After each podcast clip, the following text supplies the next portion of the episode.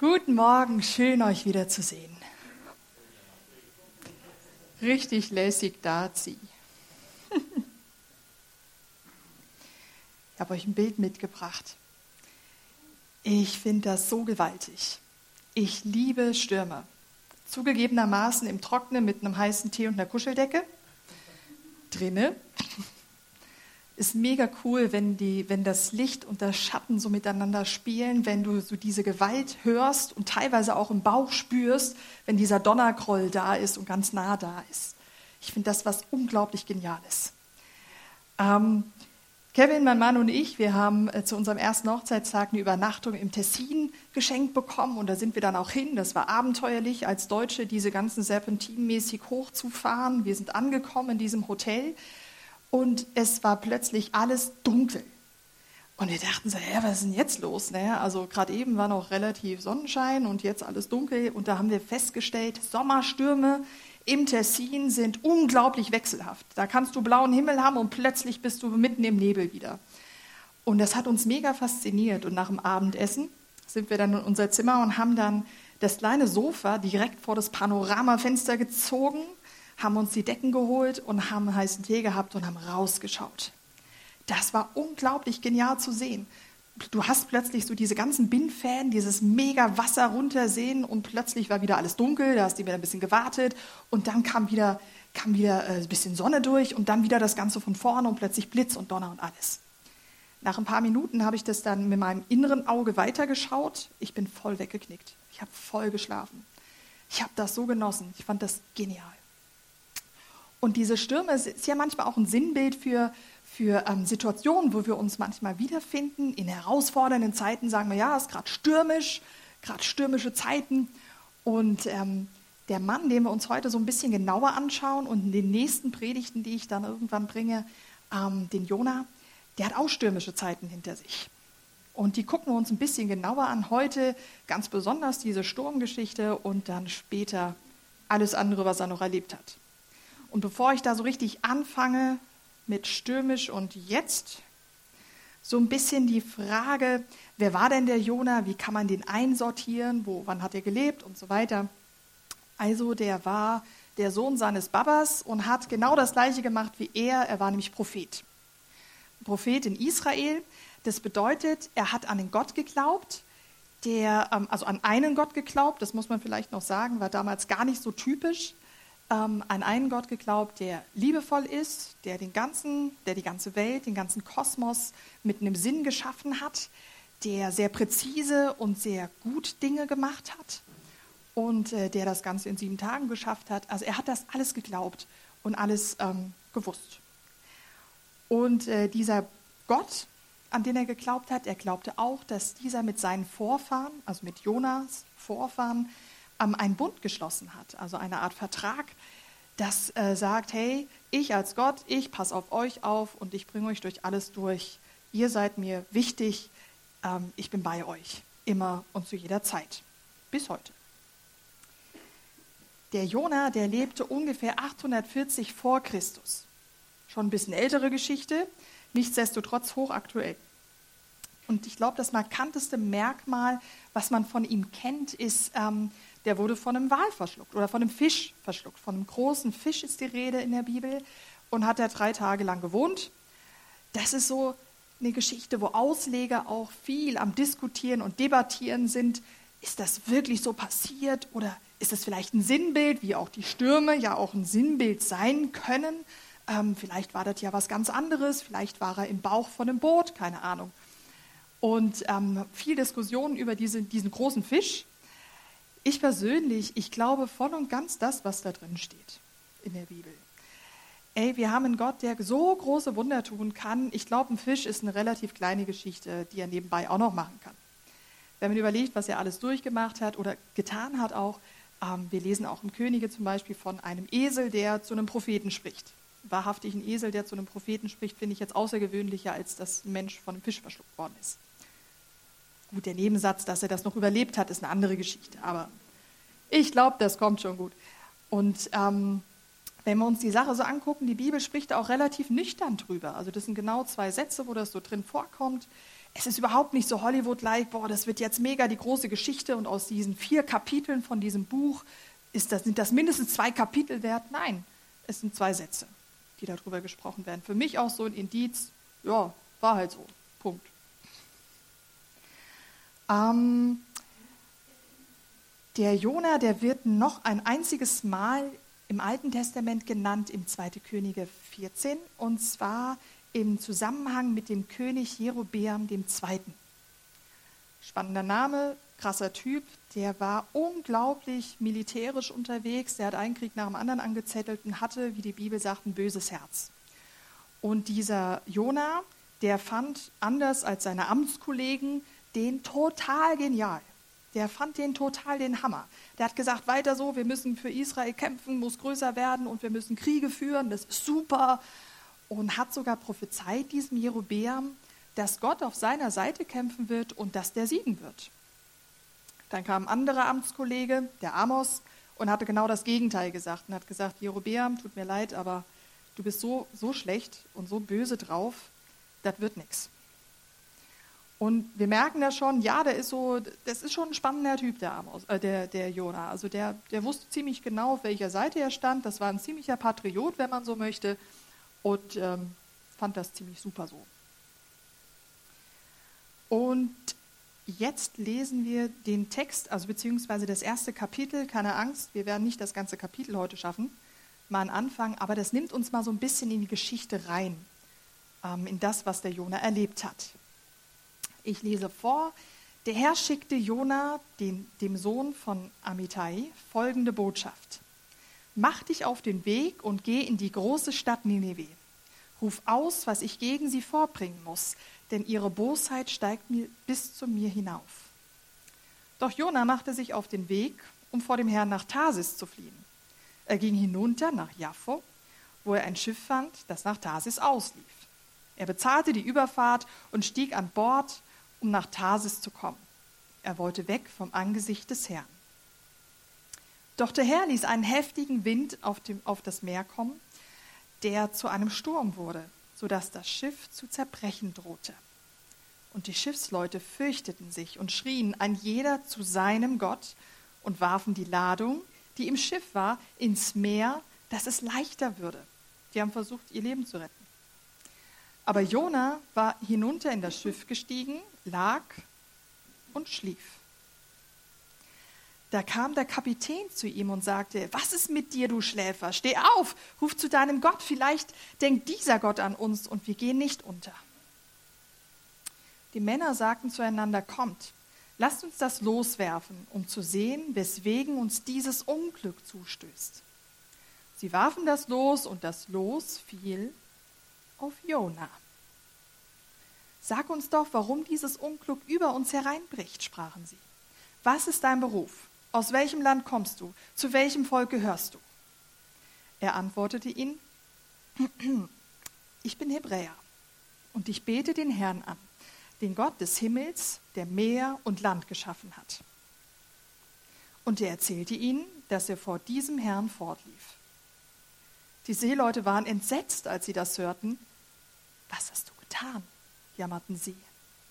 Und weil der Sturm immer stärker wurde, fragten sie ihn, was können wir nur mit dir tun, damit das Meer um uns herum zur Ruhe kommt? Nehmt mich und werft mich ins Meer, sagte Jona. Dann wird es sich um euch herum beruhigen, denn ich weiß, dass dieser schreckliche Sturm meinetwegen über euch gekommen ist. Doch die Leute ruderten, dass sie wieder ans Land kämen. Aber sie konnten es nicht, denn das Meer ging immer ungestümer gegen sie an. Da riefen sie zum Herrn. Ach Herr, baten sie, lass uns nicht wegen dieses Mannes umkommen und mach uns nicht für den Tod eines Unschuldigen verantwortlich, denn du hast es doch so gewollt und danach gehandelt, Herr. Da packten sie Jona und warfen ihn ins Meer. Und das Meer beruhigte sich. Die Seeleute wurden von tiefer Ehrfurcht vor dem Herrn ergriffen, brachten ihm Opfer und schworen ihm zu dienen. Aber der Herr ließ einen großen Fisch kommen, Jona zu verschlingen. Und Jona war im Leib des Fisches drei Tage und drei Nächte. Okay, da ist ein Mann und dieser Mann ist auch noch ein Prophet und der ist ganz sicher, dass diesem Gott, dem er dient, gerade zu ihm gesprochen hat und macht genau das Gegenteil von dem, was er gehört hat. Warum? Was ist da los? Was ist da passiert? Also um es euch mal zu zeigen, ne? das war ungefähr die damalige Welt, was man sich vorgestellt hat. Geht im Osten noch ein bisschen weiter und im Süden auch. Ich habe jetzt nur ein bisschen den kleinen Ausschnitt hier. Und der Jona war ungefähr hier. Und sein Auftrag war dahin, nach Ninive. Das ist heute im Irak. Das heißt, er sollte Richtung Osten. Was Jona gemacht hat, war das. Er ist nach Spanien abgeschippert. Man sieht auch so eine kleine Unterschiedlichkeit von den Kilometern her. Der ist nach Westen. Er ist an das äußerste Ende der damaligen Welt. Man wusste damals nicht, dass es noch Amerika gibt. Das war das Ende der Welt. Er ist vor Gott geflohen bis ans Ende der Welt. Das war sein Plan. Der eine Weg geht über Land, der andere geht übers Meer. Der eine sagt, geh in die große Stadt, er ist in die gegengesetzte Richtung gegangen.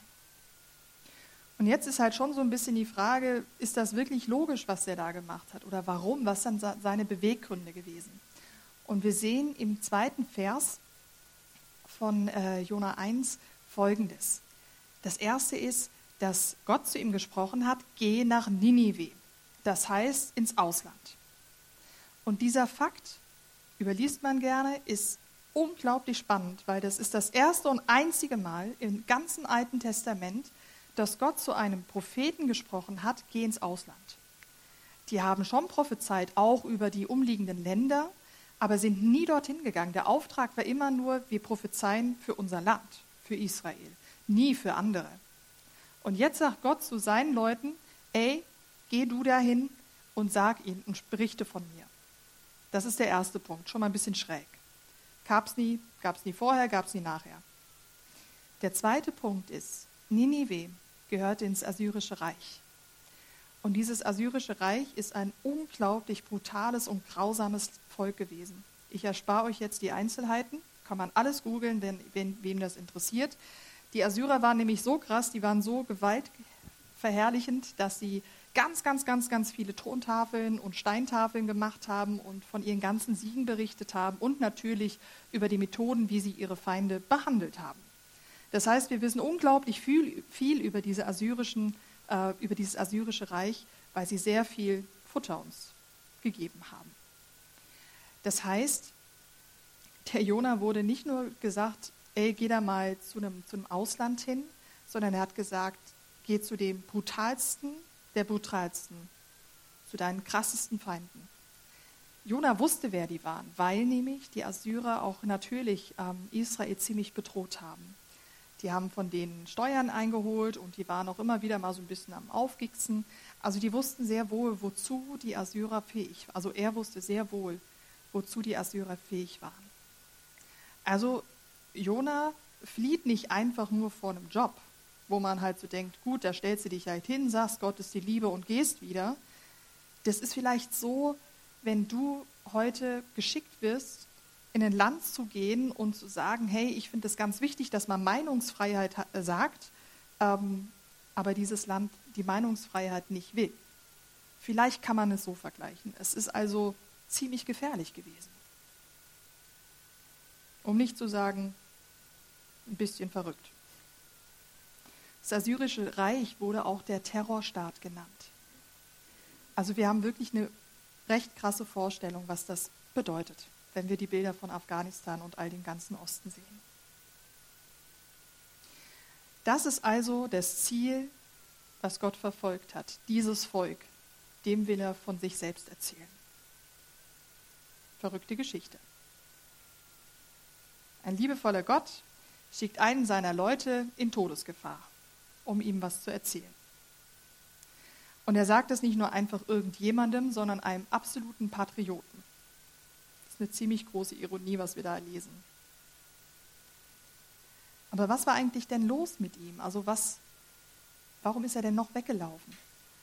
Und man kann eigentlich sagen, dass der Jona Gott nicht vertraut hat, dass Gott es möglich ist, dass er da hingeht und vielleicht die Sache auch noch überlebt.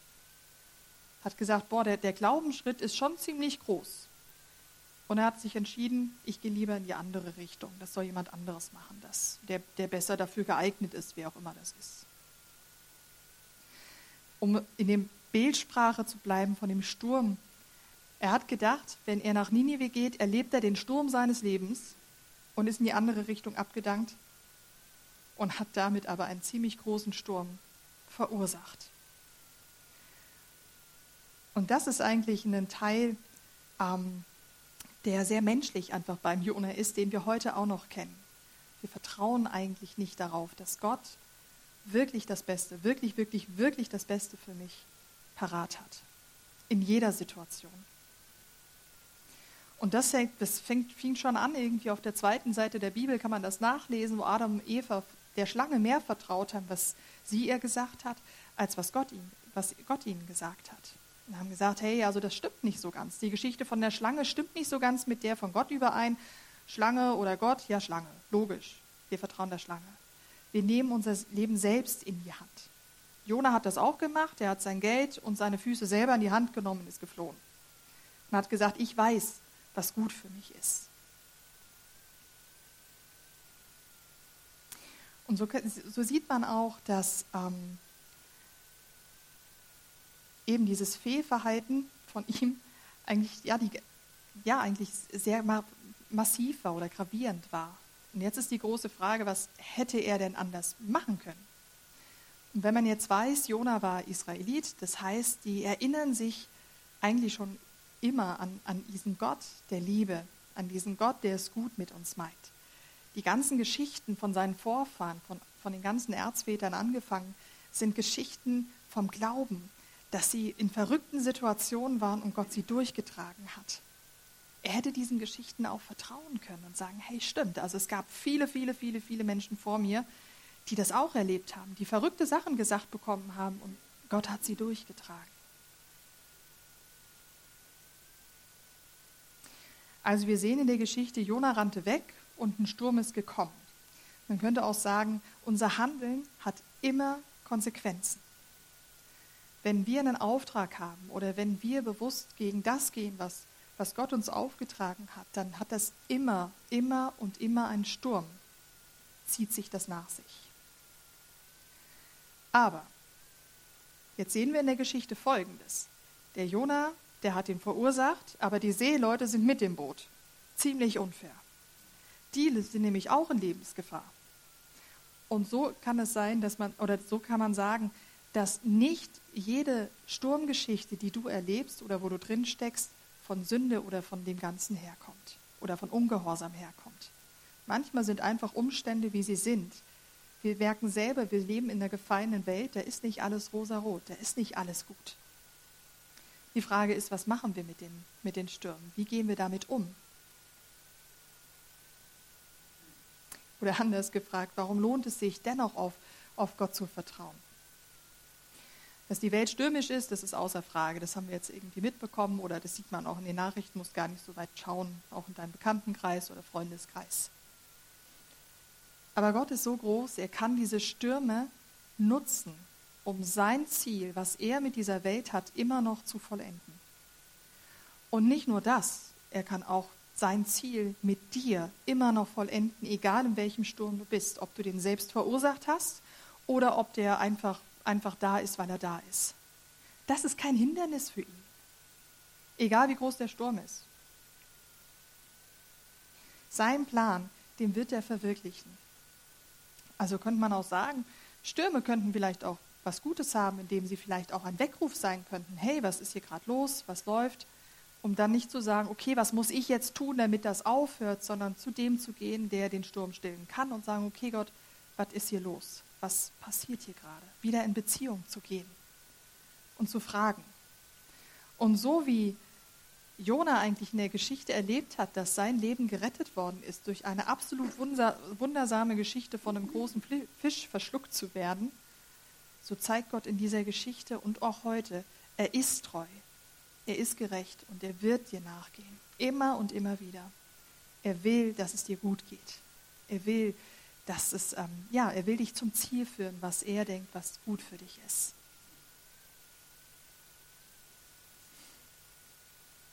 Und größte, der größte Beweis, den Gott uns gegeben hat, ist, dass diese Jona über Bord Kommando-Geschichte sehr stark mit der Gottes Rettungsaktion im Neuen Testament zusammenhängt. Die Bibel lässt da gar keinen Zweifel drin. Genau diese beiden Geschichten gehören zusammen. Sie passen zusammen.